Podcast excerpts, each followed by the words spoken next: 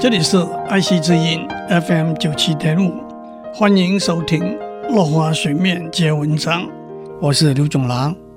今天我们讲讲掉在广岛长崎的原子弹，在广岛死亡的人数超过十万，在长崎死亡的人数超过七万，而且还有更多更多的人受到辐射的影响，受尽残废。治病之苦，这的确是一个悲痛的经验。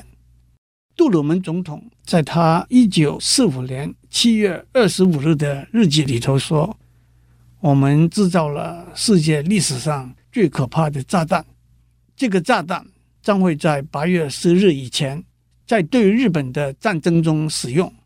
我已经做了指示，这个炸弹只限于军事用途，而不是以俘虏为目标的。”但是许多人都怀疑杜鲁门到底了解不了解原子弹全面毁灭的威力，是不可能选择性的只消灭敌人的军事力量而已。一九四五年，在原子弹投掷以前，许多科学家已经提出反对使用原子弹的意见。传说后来爱因斯坦也很后悔他当初写给罗斯福总统的信。回过头来看历史，有些问题是值得我们思考的。为什么美国一定要用强大的核子威力强迫日本无条件投降，而不是通过外交途径达成和平协议？为什么不通知日本先行把人口撤退，用一个空城来展示原子弹的威力？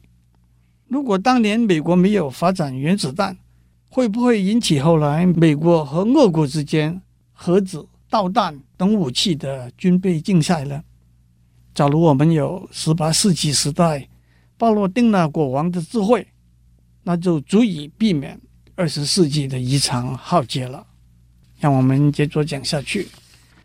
格里佛在巴罗丁纳大人国的旅程是怎样结束的呢？有一天，照顾他的小姑娘。把它放在盒子里头，带着它到外面去玩。突然有一只老鹰把盒子抓起来，丢到大海里头去。格里佛被路过的一艘船救起来，回到英国。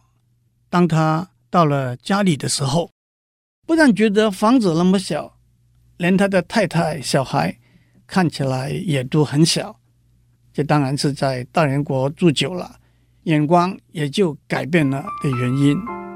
曾经沧海难为水这句话，也就是这个意思。今天先讲到这里，我们下次再见。